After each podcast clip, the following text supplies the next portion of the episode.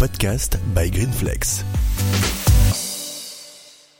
Bonjour, merci. Euh, alors moi je suis directeur de cette société et c'est une société qui a été créée par des collectivités locales dans cette région, donc euh, par la région Île-de-France, par la ville de Paris, par le département du Val-de-Marne, avec l'idée de se dire qu'il y a des objectifs de politique publique très ambitieux sur la rénovation énergétique des logements collectifs et qu'il n'y a pas de marché, qu'il y a un énorme décalage entre ce que souhaite faire la collectivité et ce qui se passe, et que dans ces cas-là, eh on essaie de créer des outils innovants, des outils qui vont répondre à cette demande politique et qui vont donc euh, créer une offre nouvelle et espérer être une locomotive pour que demain, derrière cette locomotive, il y ait un marché qui se constitue pour effectivement faire des rénovations énergétiques. Et en ça, les, les modèles hybrides sont sans doute particulièrement adaptés en unissant les forces du public qui vont avoir une vision d'intérêt général, une vision de long terme, une, capacité à essayer de créer des outils dont l'objectif n'est pas la rentabilité à très court terme, et le privé qui va apporter sans doute une certaine euh, ingénierie et puis une, euh, une certaine agilité qui va permettre à cette société d'aller répondre directement aux copropriétés en faisant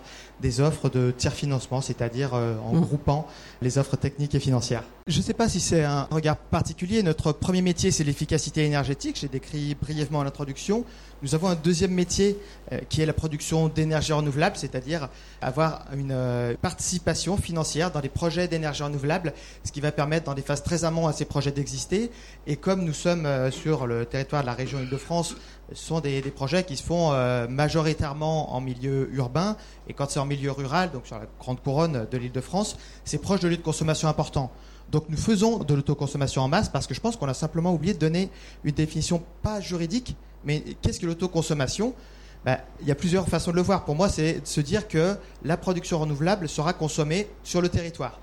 Mais il y a ce qui est, à mon avis, une grave erreur, qui est l'idée de se dire que la production ne doit surtout pas aller sur le réseau d'électricité ou de chaleur, si on parle de mmh. chaleur.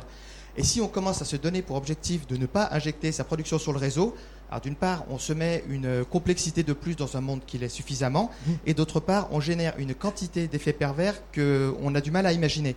Je vais prendre quelques exemples. Le premier, c'est chez moi. Alors, ça tombe mal. Normalement, je peux commencer par dire, je suis en train de produire chez moi. Là, je produis pas grand-chose. Parce que, pardon, j'ai une centrale euh, solaire. Euh, évidemment que je ne consomme pas chez moi en ce moment. Euh, par contre, il y a une école à côté de chez moi, une école maternelle, qui est, je suis sûr, ravie de bénéficier de mes beaux électrons verts pendant que je suis au travail, c'est-à-dire euh, toutes les heures du jour de la semaine. Si j'étais dans une logique d'essayer d'autoconsommer le plus possible, qu'est-ce qu'il faudrait que je fasse? Alors peut-être me payer des batteries, donc installation plus chère, impact environnemental fort pour un intérêt nul. Peut-être essayer de diminuer la surface de ma centrale, c'est ce que font beaucoup de gens maintenant, à cause des effets de, la mode autoconsommation mal comprise.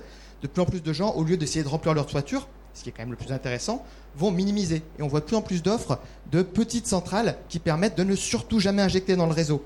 Ou à l'inverse, dans le sud plutôt, on voit de plus en plus de gens qui se disent Ah, mais le plus simple, ce serait d'augmenter ma consommation. Et donc, on voit de plus en plus de gens qui chauffent des piscines pour ne pas injecter dans le réseau. Et encore une fois, si ça avait un vrai intérêt collectif, enfin peut-être pas le chauffage des piscines, mais d'essayer d'avoir cette autoconsommation à l'échelle du bâtiment, on pourrait se poser la question. L'autoconsommation, si je reprends mon exemple, excusez-moi d'être auto-centré, je suis en vente du surplus depuis mm. deux ans que j'ai mis à centrale, donc je fais de l'autoconsommation. En vente du surplus, ça veut dire que sur 25% de ma production, elle ne sort pas de chez moi, et 75%, elle va alimenter mon quartier, et c'est très bien, et c'est aussi comme ça que c'est intéressant, parce que les, les courbes de charge s'additionnent. Les courbes de charge de l'école à côté de chez moi et celles de mon logement et celles du commerce, etc., ont toutes des profils différents qui vont s'additionner et qui vont permettre de lisser un peu tout ça. Le réseau, c'est la base de la solidarité.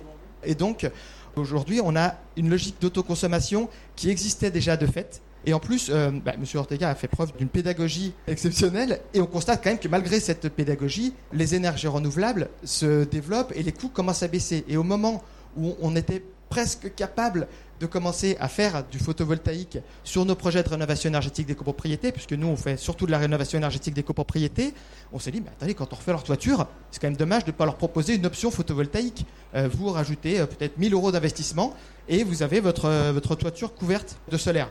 Ou à la limite, si le projet a une rentabilité pas énorme, supérieure à 0%, peut-être que Énergie Positive pourrait investir sur votre toiture si vous ne souhaitez pas mettre 1000 euros de plus en tant que société publique-privée, on peut tout à fait faire des investissements à rentabilité faible, pas à rentabilité négative, mais à rentabilité faible, si ça a un intérêt par rapport aux politiques publiques. Cette rentabilité, dans nos modèles de calcul, elle était plutôt à moins 3% il n'y a pas très longtemps. Elle est montée à moins 1% l'année dernière. Donc, dans nos tableaux, là, il manquait un détail pour qu'on passe à plus 1 et qu'on le lance. Et ben voilà, euh, les systèmes d'autoconsommation sont arrivés, les tarifs d'achat ont été supprimés, donc on a jeté à la poubelle nos tableurs. Puisque qu'est-ce qui se passe en copropriété La copropriété investit. Bon, une toiture euh, va coûter 200 000 euros, donc chacun des 200 copropriétaires met 1000 euros. Soit c'est un modèle où euh, le bénéfice et ensuite les recettes générées vont être le système de tarif d'achat. Chaque kilowattheure produit va être acheté à un prix déterminé. Et donc la copropriété, le syndicat des copropriétaires, va avoir un temps de retour peut-être de 15 ans, 18 ans en vendant. Si on est sur un modèle d'autoconsommation, ce que disent les arrêtés, c'est quand vous injectez dans le réseau, on vend très peu cher. Par contre, la rentabilité, vous allez la trouver en non-consommation, c'est-à-dire si vous êtes en train de consommer au moment où ça produit, vous allez économiser de l'énergie. Mais qui est-ce qui consomme? C'est pas le syndicat de copropriétaires, c'est le copropriétaire lui-même. Donc celui qui, euh, qui, est graphiste et qui travaille à la maison. J'ai rien contre les graphistes non plus, les Bretons, mais si c'est une personne qui travaille à la maison, elle consomme au moment où ça produit. Donc elle, elle va avoir un gros temps de retour. Par contre, celui qui travaille pas de chez lui et donc qui ne consomme pas au moment où ça produit, eh ben lui, il n'aura pas de temps de retour. Donc ça veut dire qu'on se retrouve avec un décalage qui a absolument aucun sens vis-à-vis du projet. Donc ça veut dire qu'on ne peut pas faire d'autoconsommation en copropriété, sauf à se dire ah bah si je vais me mettre au niveau de la production, de la consommation des équipements collectifs l'éclairage du hall et les pompes. Mm. C'est super intéressant, ça veut dire qu'on va mettre 9 kW sur une copropriété de 200 logements. Et le but aujourd'hui, il ne faut vraiment pas se tromper d'objectif, c'est de faire de l'efficacité énergétique en mm. masse, de faire de la production d'énergie renouvelable locale en masse, de sensibiliser et de relier, de créer du lien entre le consommateur et, euh, et la production d'énergie.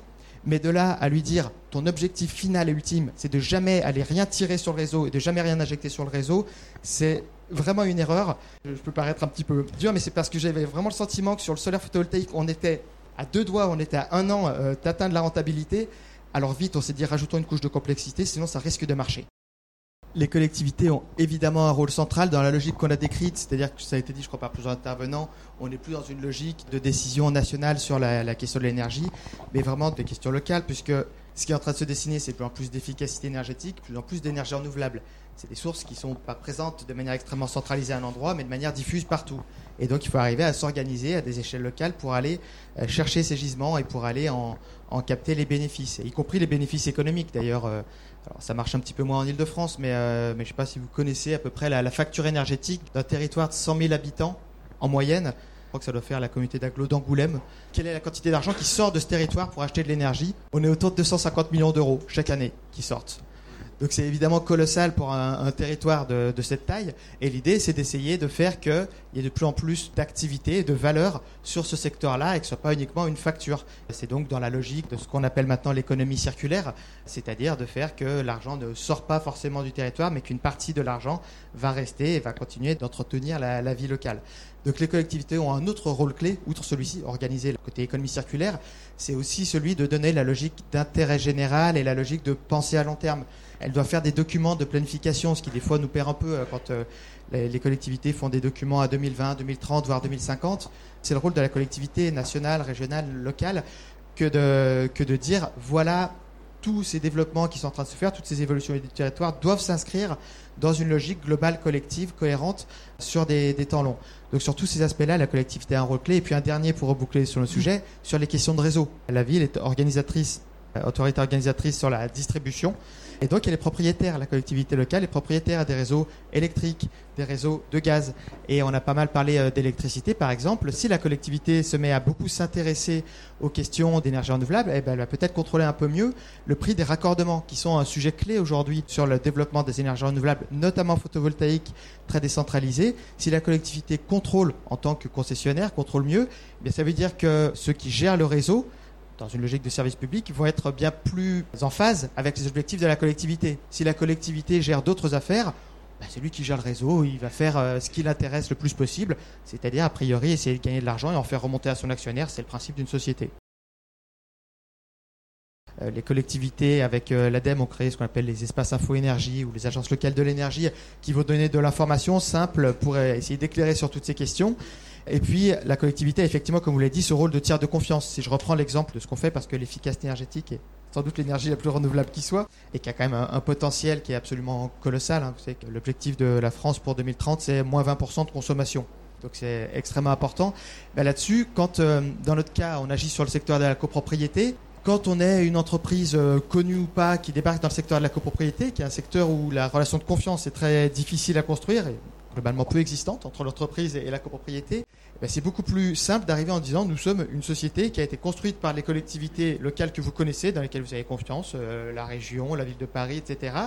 Parce que ils vont comprendre que notre premier objectif n'est pas de leur vider les poches, mais d'essayer de construire un projet qui a un intérêt pour eux. Donc ce rôle de tiers de confiance que vous avez décrit, il est extrêmement important, surtout sur les sujets où il manque de la confiance. Et c'est vraiment essentiel sur nos sujets parce que que ce soit l'efficacité énergétique ou les énergies renouvelables, on est sur des temps de retour longs, voire très longs. Ça veut dire sur des investissements élevés, voire très élevés. Et quand on fait des investissements élevés, on a besoin d'être rassuré sur les bénéfices, les gains qu'on aura, que ce soit des gains financiers ou des gains en qualité de travaux.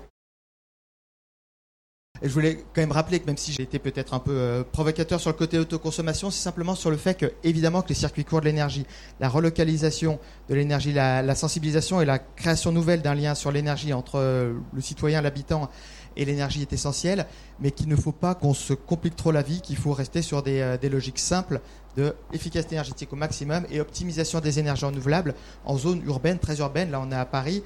Euh, où est-ce qu'on va pouvoir faire des énergies renouvelables? Un petit peu sur, euh, sur la chaleur sans doute, mais surtout sur nos toits. Donc la logique, c'est d'aller chercher au maximum, optimiser l'occupation des toits. Quand on commence à refaire un toit, il faut le remplir de solaire photovoltaïque au maximum. Et avant que l'électricité sorte, même passe le périph', je pense qu'on aura eu le temps de beaucoup, beaucoup travailler. Elle va de toute façon rester en consommation locale. Et, en plus, on a besoin de créer plein de modèles différents, de modèles hybrides, de modèles innovants. Donc, ce que je voulais dire quand euh, je, râlais, c'était surtout que le modèle aujourd'hui empêche de faire autre chose. La construction euh, qui a été faite récemment euh, sur les nouveaux tarifs d'achat impose l'autoconsommation. Mon problème, c'est pas, je veux pas l'interdire, je veux surtout pas d'ailleurs. ce qui m'embête, c'est d'interdire autre chose. Et c'est de fait ce qui est le cadre qu'ont posé les nouveaux tarifs d'achat en mettant un tarif de vente très très bas, c'est-à-dire que si on injecte dans le réseau, le tarif est extrêmement bas. C'est sans doute ça qui est dommage, mais pour le reste, il faut continuer euh, d'innover, de créer des modèles hybrides et créer aussi de ce qu'on appelle de l'ingénierie euh, publique.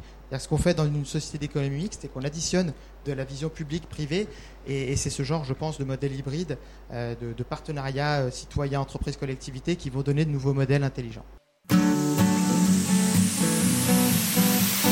Retrouvez-nous sur www.greenflex.com.